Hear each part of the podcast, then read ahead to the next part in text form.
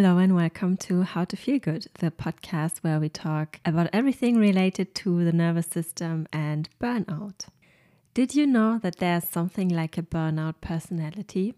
I didn't. When I learned about that, I was quite shaken. Now, of course, burnout can happen to everyone. It can happen to people from different backgrounds with different personality types. But I will give you a list of more than 10 personality traits that are common in people who experience burnout. And when I understood this, it was quite eye opening for me. So I hope that it will be as useful for you as it was for me. And I hope that you will feel personally attacked like I did. Personality trait number one of people with burnout is that people who tend to get burnt out are usually people who are high achievers. They set high goals for themselves and usually they reach them. It's people who are successful, success driven, people who know how to get what they want, who are determined, and who are not afraid of hard work. The next personality trait ties into that. People who have been former golden children are very likely to get a burnout at some point. So, what is a golden child? That is, a, I think, a very American expression. So, for those of you who have seen my favorite TV series, Gilmore Girls, Rory was a very typical golden child. She was the child that everyone was proud of. She was always nice. She had straight A's in school. She transferred to this private school who had super high standards and she always put her education above everything. She was the child that everyone was proud of. Her mom was so proud of her. Her grandparents were so proud of her and she was constantly praised. So a golden child is exactly this child that excels in all the activities that it does, and of course, also academically. And oh my, I was this golden child. I was this perfect little girl, having always the best grades, always on top of the class. Oh God. Now that I talk about it, it's almost embarrassing how well this description fits me. I was a little Rory Gilmore in high school. My mom was even, you know, kind of like Lorelai. She raised me by herself, me and my sister. Yeah, I was this perfect little girl, and that led me to a burnout. The next personality trait I have already mentioned. It is people who are very successful, very success driven. Everything I did in my life so far was very successful in. Success was one of my main drivers in school already. I remember we had a philosophy class and we were talking about what is the meaning of life. And I remember myself writing, The meaning of life for me is to be successful. And I was 14 and it was never really difficult for me to be successful. I just had this goal for myself. I knew what I needed to do to achieve that goal. And so I was one of these little successful golden children. I mean, burnout very often comes from work. So we all can imagine that those who get burnt out are usually the very successful, high achieving people.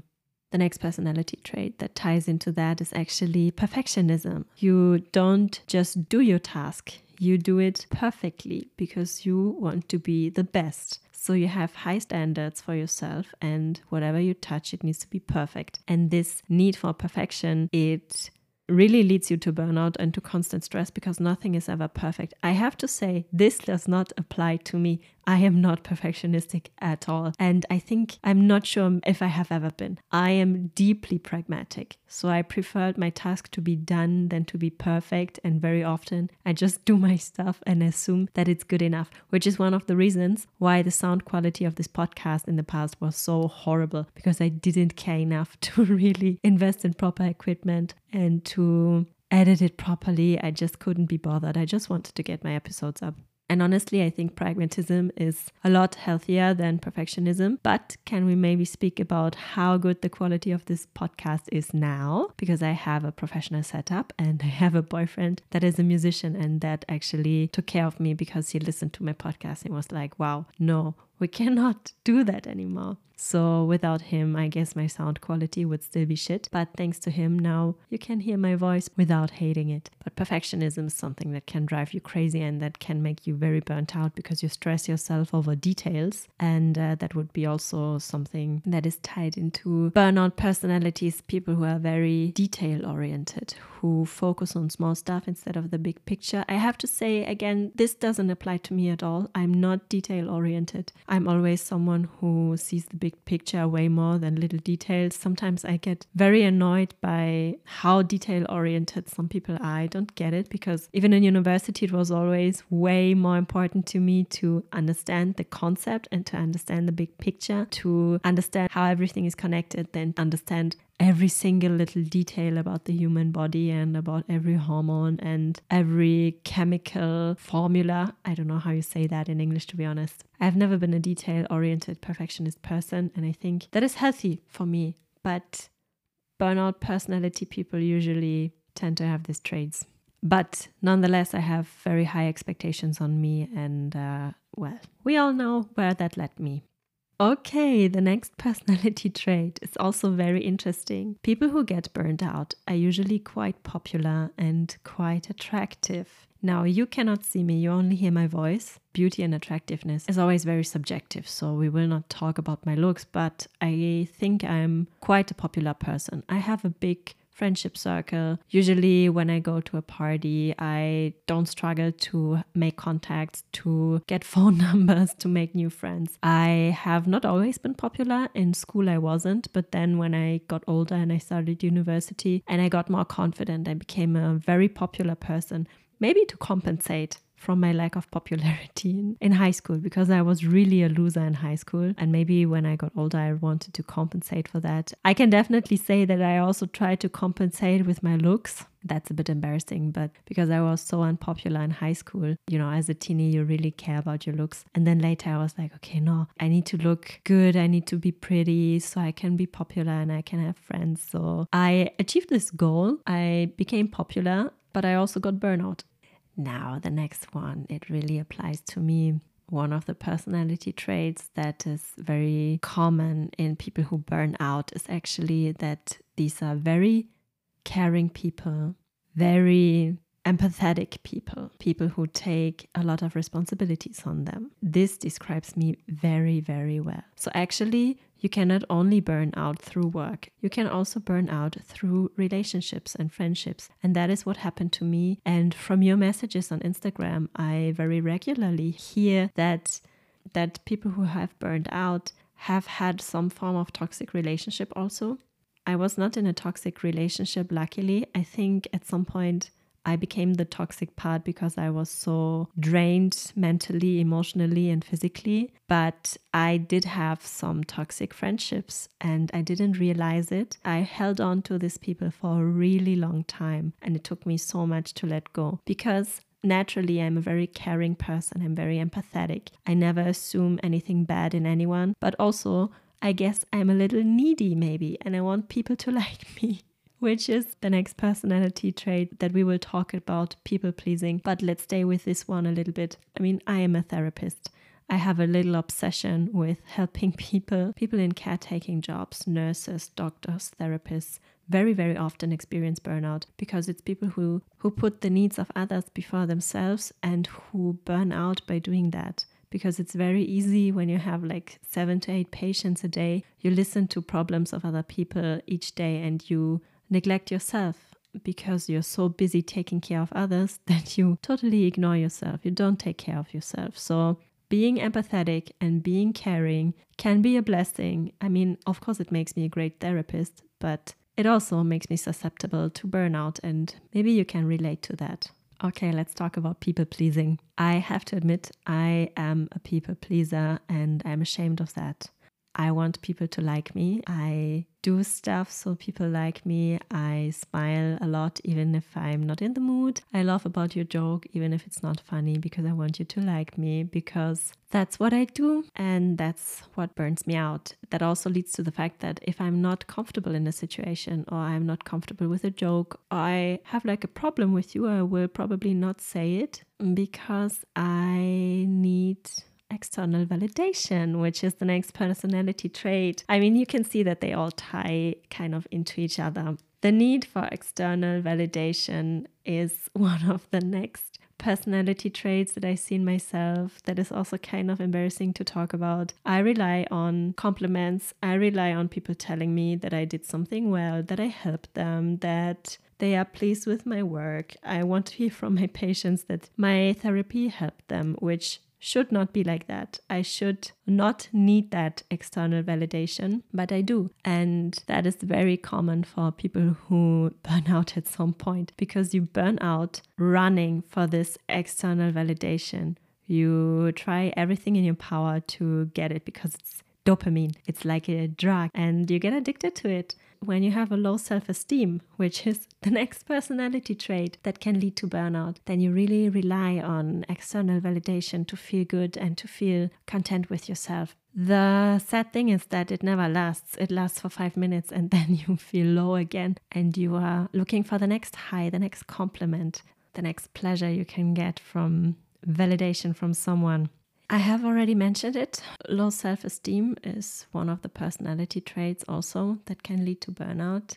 Low self esteem is when you're very critical with, you, with yourself, you're never content, you're never good enough in a way. So, what do you do when you don't feel good enough? You try to prove to yourself and to the world that you actually are good enough, that you are worthy of love, that you are worthy of being alive, worthy of whatever when you have to constantly prove your self worth to yourself and to everyone else and to the people around you because you need their validation, then you are running yourself into a burnout because that is impossible.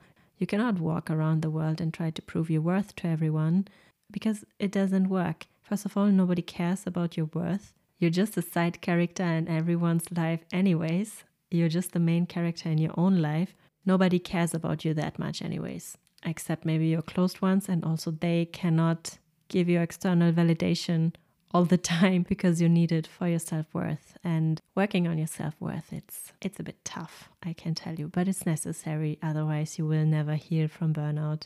I had to do it and i'm still doing my work in that regard and i can tell you it's not fun but it's very eye-opening now the next point is that people who have a burnout they lack in communication with themselves. Now, what does that mean? That means that you are unable to feel yourself. You don't know what you actually need. You also cannot express what you need and you cannot meet your own needs. Very often, these kind of people also don't have a strong connection to their body. They don't notice their body during the day a lot. They only feel their body when something is in pain, and that is the body's way of telling you, hey, I'm there, I have needs, stop ignoring me. But when you're lacking communication with yourself, you are unable to feel subtle feelings because you suppress yourself the entire time because you're busy to achieve your goals, to get validation from someone, to prove to the world that you're worth it, that you're successful, that you're perfect and popular and attractive while doing that and while being in your sympathetic nervous system the entire time, you totally neglect yourself and you even lose the ability to feel yourself. All of that can lead to critical self talk, which I don't know if this is a personality trait, but I will mention it here.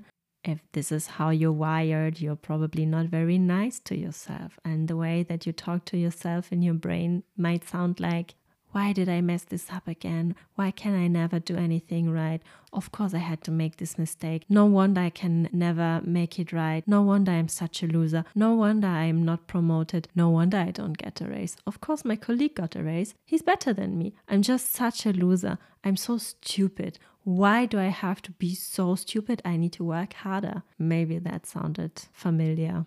That would be an example of critical self talk.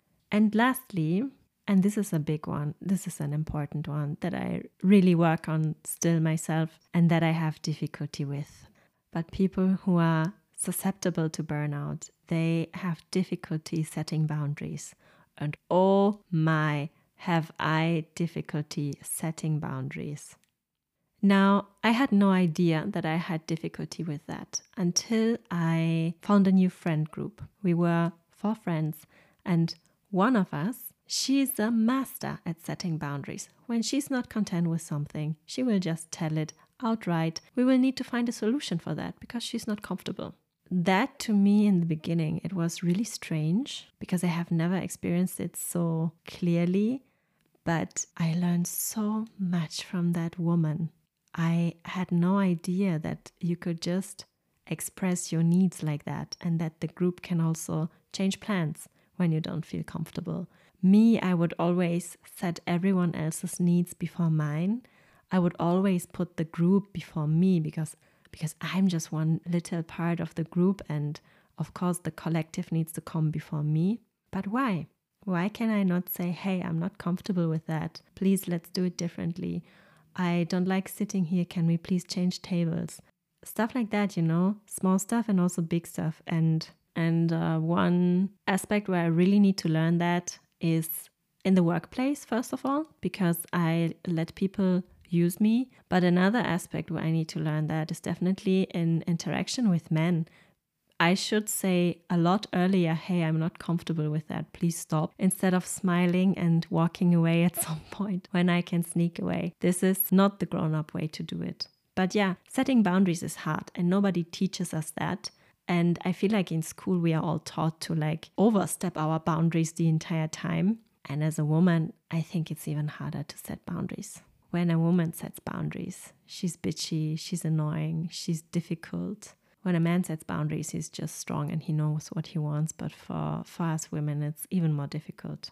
But yeah, setting boundaries, I think it's also not easy for many men. I don't want to talk down on men here yeah, that was the list that I created on personality traits that can lead to burnout or that are very common in people who get burnt out at some point in their life. What I find interesting is that these are personality traits that are usually praised in our society. Perfectionism is very praised, being a high achiever is very praised, being detail oriented is very praised, being selfless and empathetic is very praised these are all traits that we are kind of conditioned also to have, that we are told are good and healthy. If you are in a job interview and you say that you're a perfectionist, this is considered a strength, not a weakness. But actually, all of these traits that we consider as strong and good can also make us sick. I was not aware of that.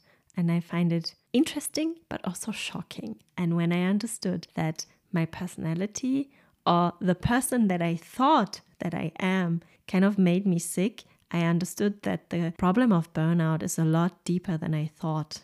And it really requires deep self work to really change yourself, to change your behavior, but also to change your identity in a way. Because I thought my identity is that I'm popular, I'm attractive, and I'm super successful, and I'm the best at everything that I do. Jokes on me, that is a horrible identity to pick because it will destroy me in the long term, and it did. So then I was left with what?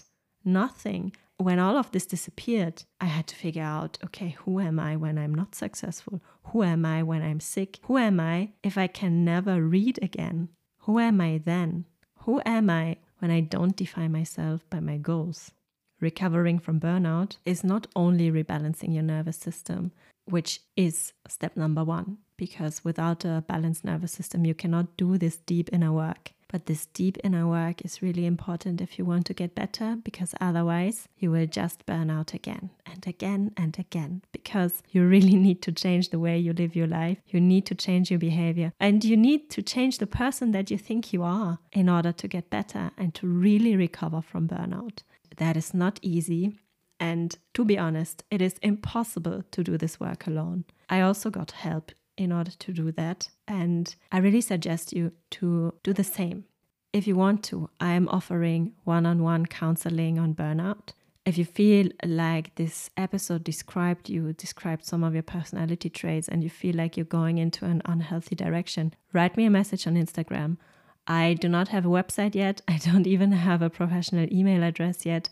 This is all in the making. But if you want to get in touch with me, if you want to work with me, I offer a course on healing burnout and rebalancing the nervous system, where we will, of course, also touch on the aspect of your personality and we will see what of your behaviors and beliefs maybe made you sick. Who are you really? Who are you without the need to prove yourself to the world? And if you want to go on that journey, I will be so happy if you take me on the way with it. So, as I said, just follow me on Instagram at paula.klichewicz. You can find my Instagram also in the episode description below. And just write me a DM. And then we can talk about how we can help you and how you can feel better soon. If you like that episode and maybe you learned something, then please consider to follow this podcast and to give me a good rating. Because I want to reach many people with my work. I think that we have a burnout epidemic and I want to help with that. I have solutions to a big problem that we are facing. In order to do that, I need to reach as many people as possible. So, if you want to help me with that, give me a follow, give me a good rating, recommend this podcast episode or this entire podcast to one of your friends who might need it. You can, of course, also activate the bell so you get notified whenever I upload. Thank you so much for your support, and I hear from you next week. Bye.